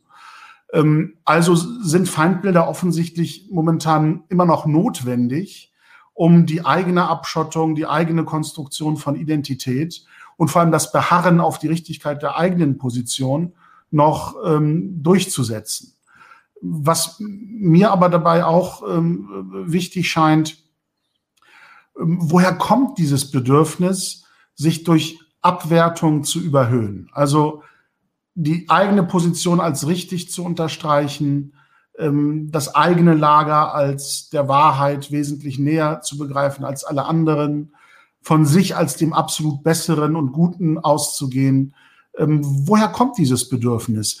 Ist das Zugeständnis auch selbst unvollkommen zu sein, defizitär zu sein, mit Mangeln, Mängeln und Fehlern behaftet zu sein, nicht etwas, was uns im muslimischen Denken eher entgegenkommen müsste? Und müssten wir uns nicht eher davor hüten, in, in diesen Kategorien zu denken, dass wir im Grunde frei von Irrtum sind? Aus muslimischer Sicht müsste das ja im Grunde eine Beleidigung gegenüber der Natur, der menschlichen Schöpfung sein, so wie sie uns erläutert wird in, in muslimischen Offenbarungstexten, dass nämlich die Menschen eben nicht vollkommen sind, sondern eben zum Fehler neigen. Warum gibt es trotz dieser, diesem großen religiösen Anspruch in, in der Beschreibung des, des Menschen als fehlerhaft, als, als vom Irrtum äh, geleitet oder eben der Irrtum nicht ausgeschlossen. Warum gibt es trotz dieser prägenden Bilder ein, ein, eine sehr starke, sich durchsetzende Selbstwahrnehmung als ähm, absolut im Recht befindlich, frei von Irrtum? Woher kommt das? Also zunächst einmal ist das ja ein ganz gutes Beispiel dafür, das demonstriert, wie wenig wirksam Glaubenslehre und Theologie in dem Leben von vielen Menschen wirklich ist. Also die, die ähm, Religion wird zwar im Diskurs massiv überfordert, überbeansprucht, sowohl im innermuslimischen als auch im, im, im nicht-muslimischen Diskurs. Es wird sehr viel über Religion und Theologie gesprochen, in Kontexten, wo es eigentlich um was ganz anderes geht. Aber man, man hat sich daran gewöhnt, darüber zu sprechen. Wir viele Muslime, dabei beinhaltet dieser, dieses Konzept Muslime auch die Menschen, die vielleicht gar nicht muslimisch gläubig sind, aber halt mit Muslimen abhängen, sage ich mal. Ja, die sind da irgendwie auch mit, mit, mit drin. Also daran sieht man schon die Sprache, die transportiert schon mal die, die falsche, sozusagen ähm, das falsche Urteil. Wie gesagt, interessant ist eben, dass hier zu sehen, dass eben ähm, die Logik der Praxis ist eine andere als die in den Texten, als die in der Koranexegese, egal ob klassischer oder moderner Prägung. Ähm, die Logik der Praxis und des Alltags gehorcht ganz anderen Kategorien und Prinzipien. Während es in der Wissenschaft um Wahrheit geht, um Belegbarkeit, um systematische Ableitungen beispielsweise, äh, um Abwägen pro contra und um solche Dinge, äh, geht es im Alltag meist um was anderes. Es geht um psychologische Grundbedürfnisse. Und ich glaube, ein ganz wichtiges psychologisches Grundbedürfnis ist das Gefühl ist der Sicherheit. Das Gefühl des Geschütztseins, des keine Angst haben müssen. Und das ist meine These. Ich glaube, dass viele Muslime Angst haben. Also viele von, bei vielen ist das Thema Identität sehr, sehr eng mit Angst verbunden. Ähm, in verschiedene Richtungen. Und eine ganz wichtige Komponente ist ja folgende. Ähm, viele haben die Erfahrung im Leben gemacht, dass sie, dass ihre Identität in Frage gestellt ist. Sie machen diese Erfahrung beispielsweise, ich habe den 11. September als Beispiel gegeben. Ähm, in den Jahren danach, alle paar Jahre, gab es sehr heftige Islamdebatten, die vielleicht die meisten Nicht-Muslime nicht so intensiv vielleicht verfolgt haben, aber bei Muslimen haben die ganz, ganz tiefe Spuren hinterlassen. Muslimische Identität ist heute für viele eine verletzte, eine in Frage gestellte Identität. Das ist mit viel Schmerz und Unsicherheit verbunden. Hinzu kommt, dass viele oftmals zu ihrer eigenen äh, Kindheit in Deutschland oftmals unter Verhältnissen aufgewachsen sind, die schwierig waren, zum Beispiel unter schwierigen ökonomischen Verhältnissen aufgewachsen sind. Auch dies hat oftmals in der Kindheit dazu, zu einer gewissen Grundunsicherheit beigetragen. Wir haben teilweise Familien, die eben nicht wussten, wie man Kinder ideal eben erziehen kann, wie man ihnen den nötigen emotionalen Rückhalt auch gibt. Und auch dieses Phänomen gibt es beispielsweise. Es kommen ganz viele solche Phänomene zusammen und hinterlassen so eine, so eine Grundpsyche der, der Verunsicherung in, in, in, sehr, in, in sehr jungem Alter schon.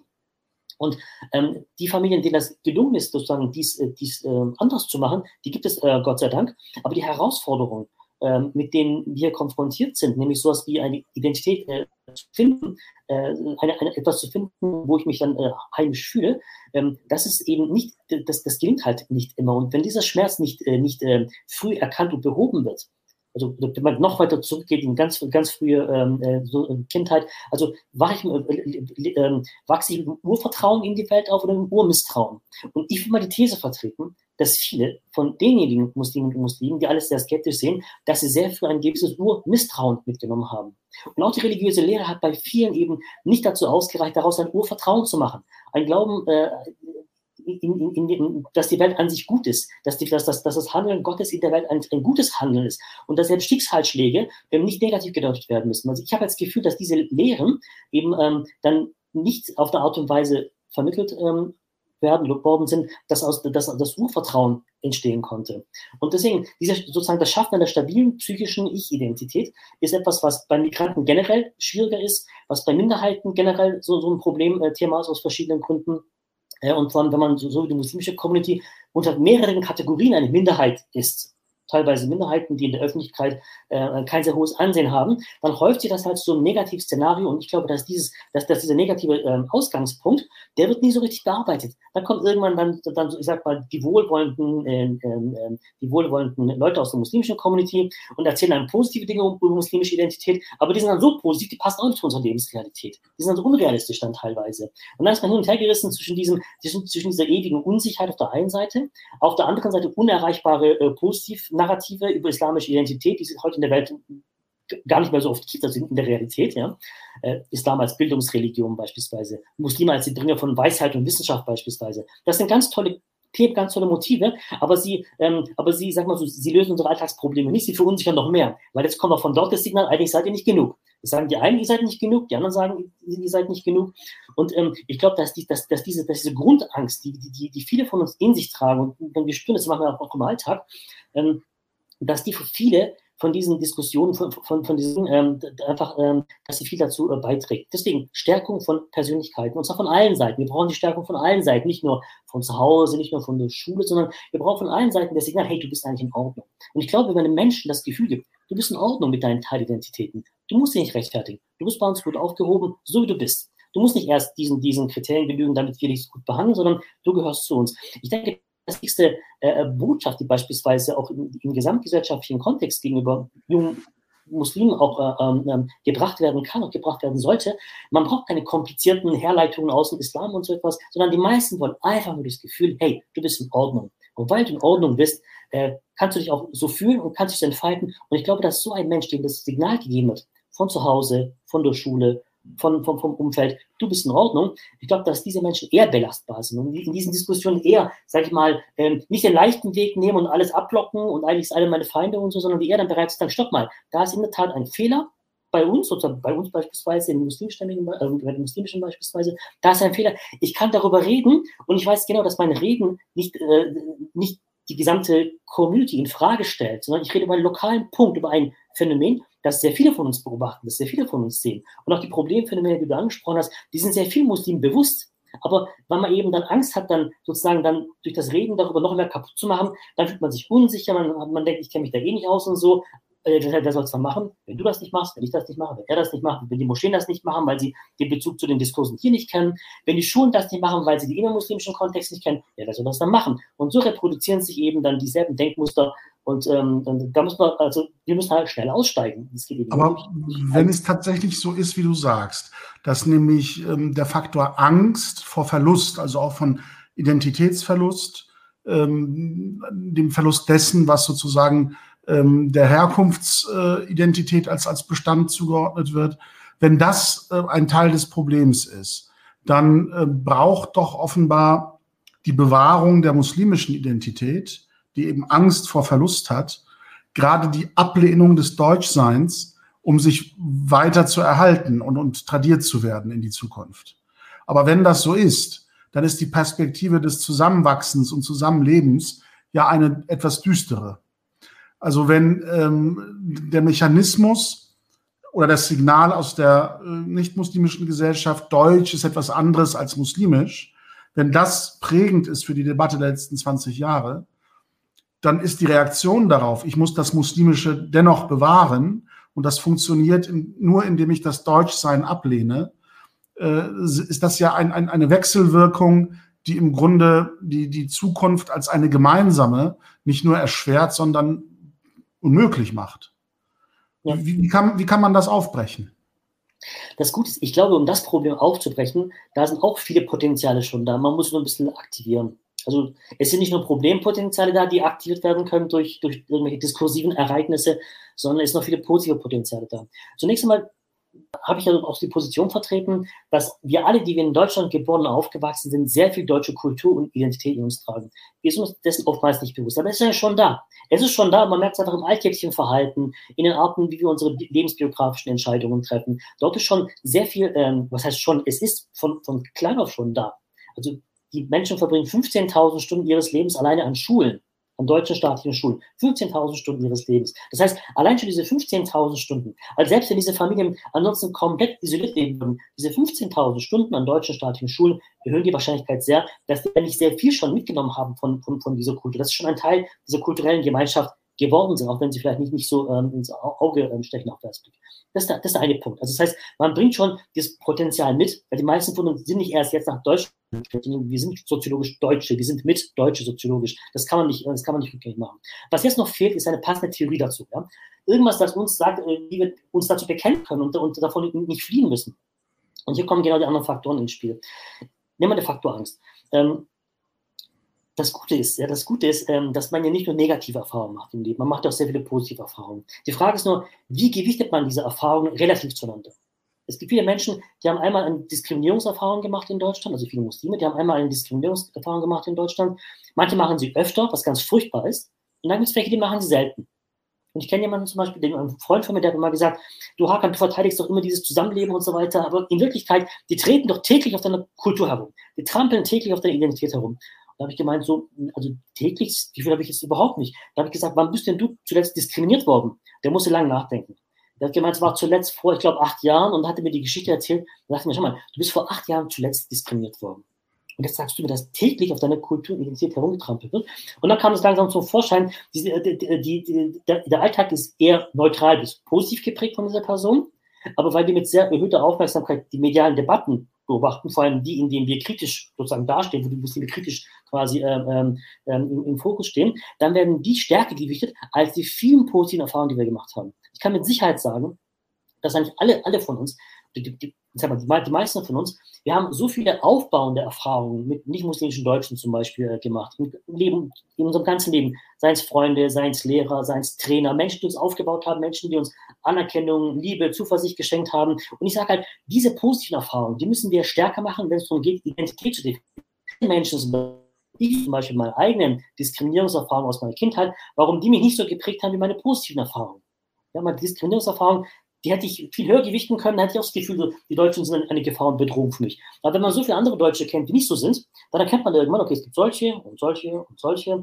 Und es gibt viele, die skeptisch sind, zum Beispiel gegenüber dem Islam, aber die trotzdem äh, dem Muslimen gegenüber also einfach ähm, eine, eine, sehr, eine sehr wertschätzende Haltung haben. Und das ist, also also soweit ich das sehen kann, sogar fast die Regel. Und die Frage ist, warum werden diese Erfahrungen, die eigentlich, sage ich mal, unser, äh, unsere Zugehörigkeit zum Deutschen so durch praktisches Leben verdeutlichen unterstreichen, warum tragen die nicht dazu bei, dass wir sagen, ja, wir sind ein Teil eben genau dieses Kollektiv, dieses kulturellen Gemeinwesen, sage ich mal, wir gehören hier dazu, und zwar mit unserer deutschen Teilidentität, auch wenn man sie nicht so nennen möchte, weil man aus irgendwelchen Gründen die, die Begriffe vielleicht ähm, nicht, nicht so intensiv nutzt.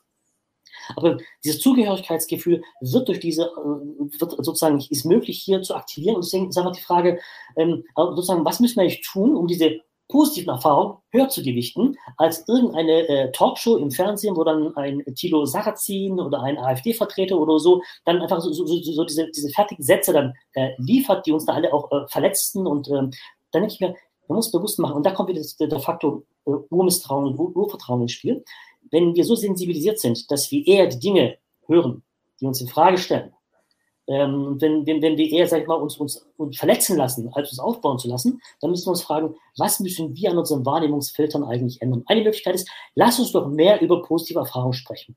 Und ich bin sicher, dass viele Feindbilder, die im innermuslimischen Kontext kursieren, die lassen sich sehr wirksam damit aufbrechen, wenn wir viel positive Erfahrungen mit Vertretern aus den vermeintlichen Feindbildmilieus dann eben kommunizieren. Und das, das kostet nichts, ja. Das Material ist schon da. Im Prinzip, man muss sich nur bewusst machen, dass das für die eigene Identitätsentwicklung äh, ähm, viel fundamentaler eigentlich ist, ähm, äh, als, als, als die Negativ-Narrative, äh, die uns verletzen.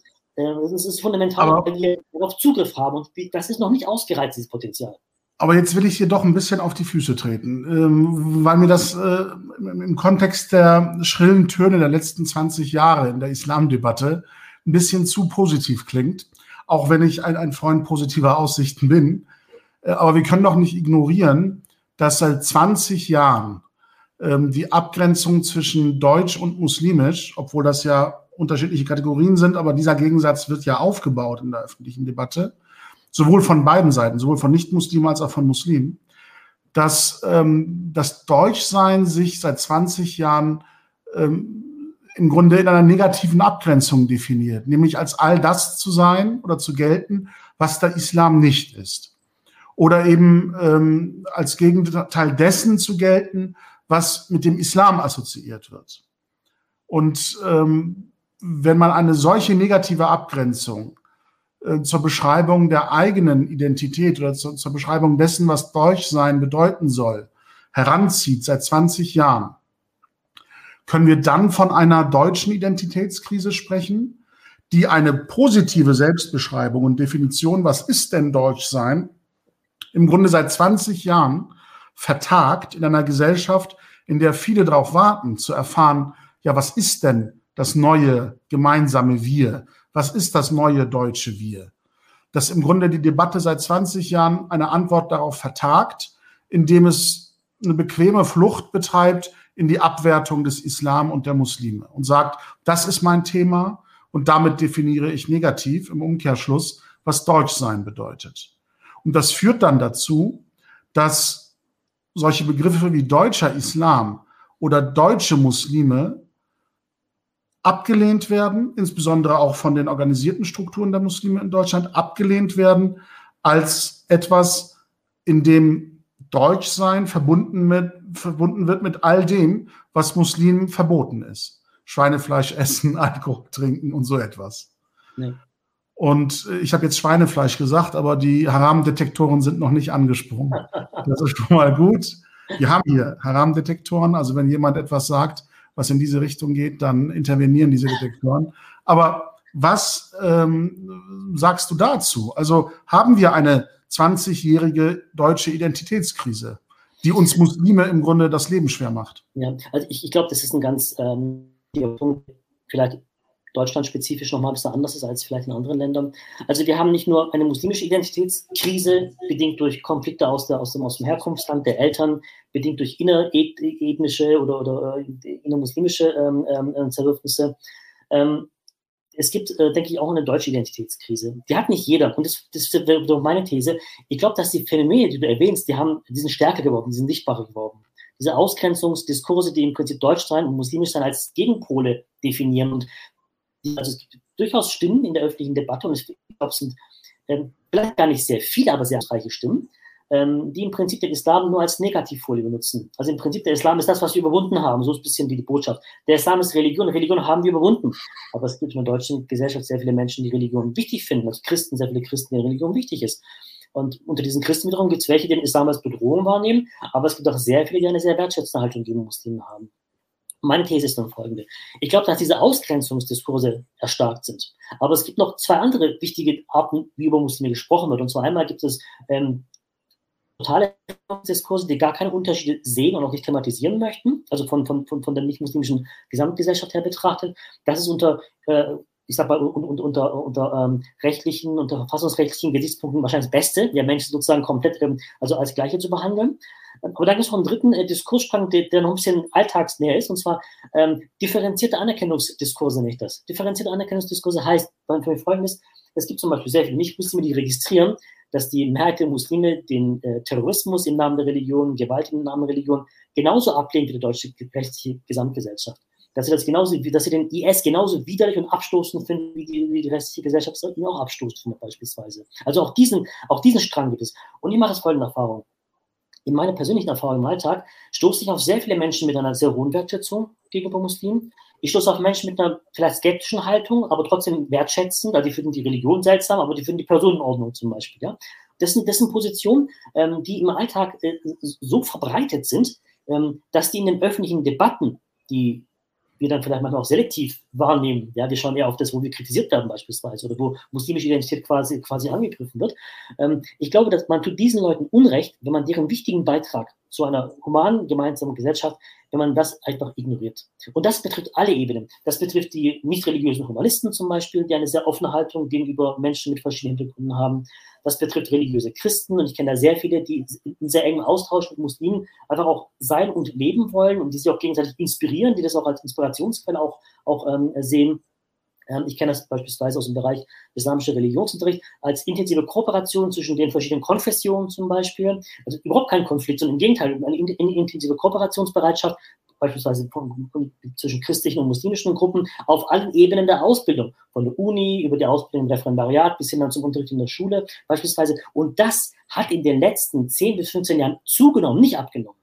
Sehr viele Dinge, die es früher nicht gab, die gibt es heute beispielsweise. Ich habe den islamischen Religionsunterricht als Beispiel gebracht, weil ich da selber auch mit, mit ähm, tätig bin. Aber dass, dass zum Beispiel in, in Tübingen bei uns ein äh, Zentrum für islamische äh, Theologie eingerichtet worden ist. Das ist was Neues, was gab es früher nicht. Also nicht die reine Islamwissenschaft, die das quasi aus einer rein deskriptiv äh, wissenschaftlichen Perspektive macht, sondern die aus einer Binnenperspektive theologische Reflexion dann ähm, durchführt.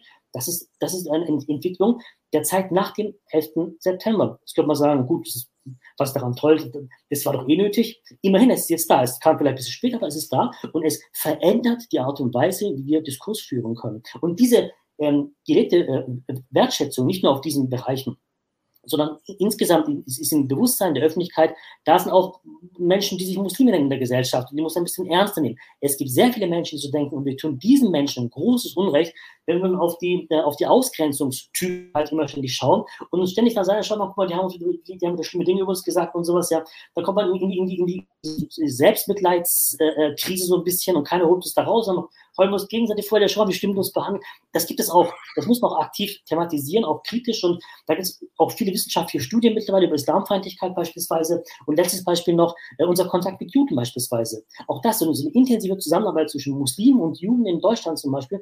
Ich glaube auch, dass das in den letzten 10 bis 15 Jahren sehr zugenommen hat.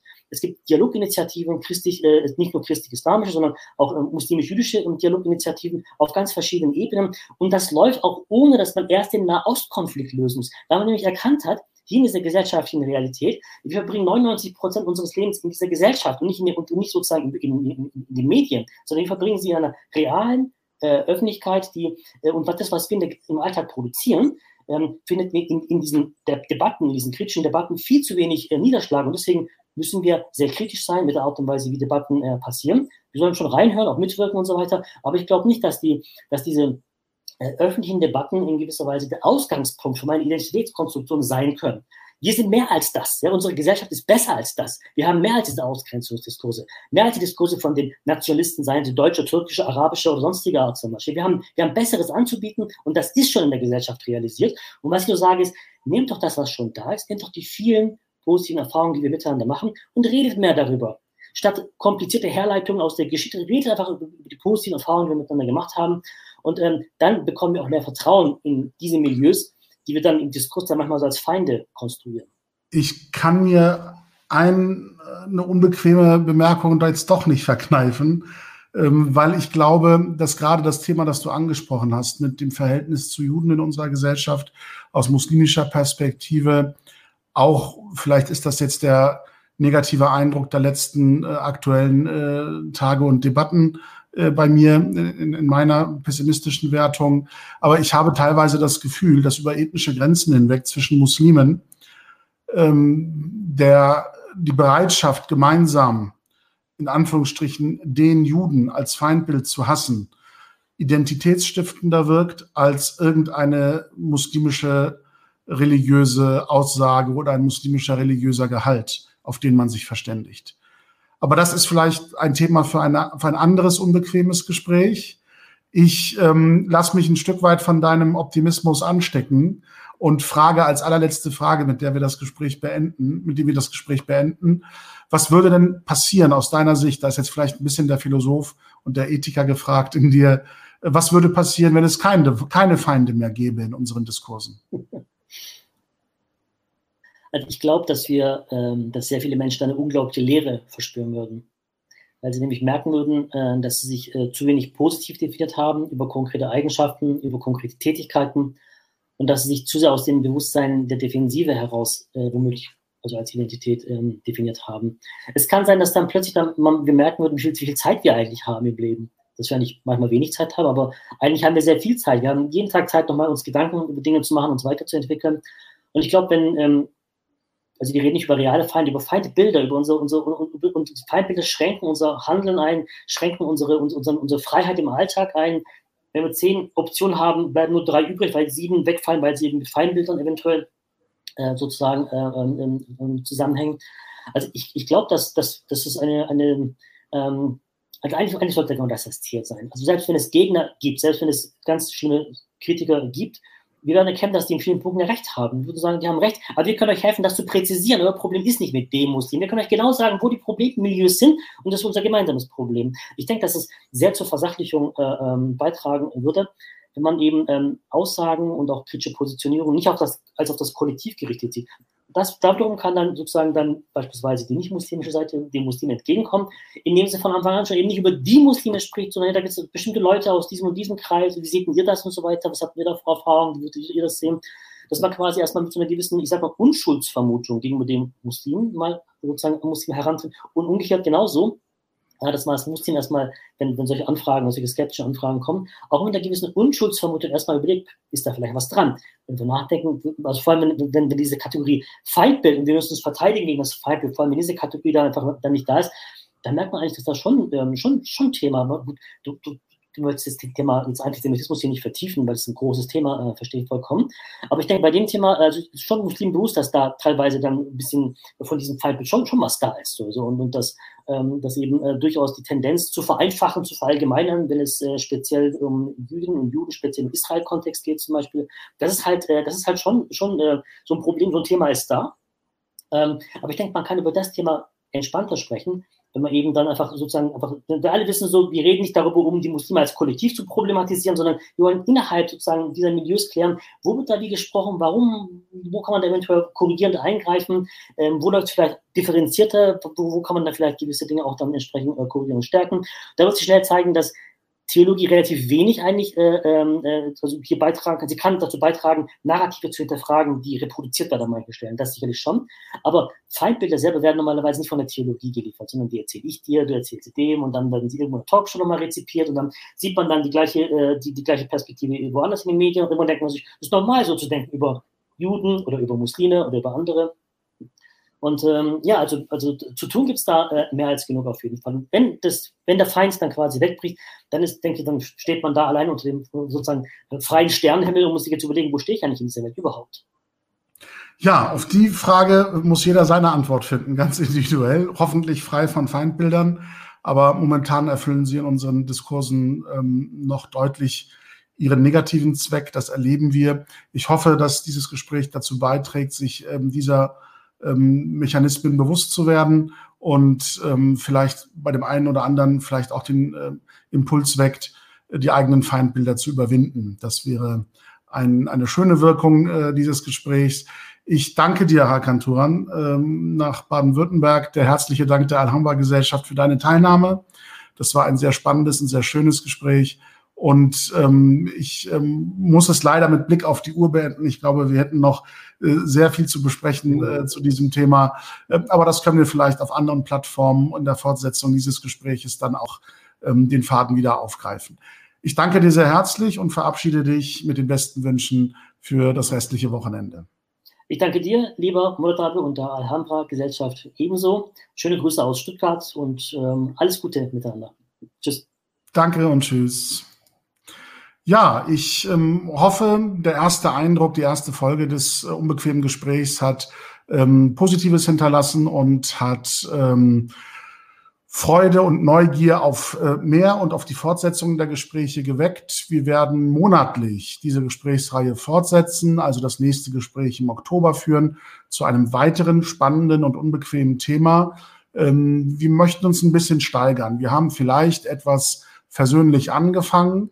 In den nächsten Folgen wollen wir tatsächlich auch Themen aufgreifen, die vielleicht deutlich größeres Unbehagen äh, wecken und auch konkreter sind in ihrer unbequemen Gestalt.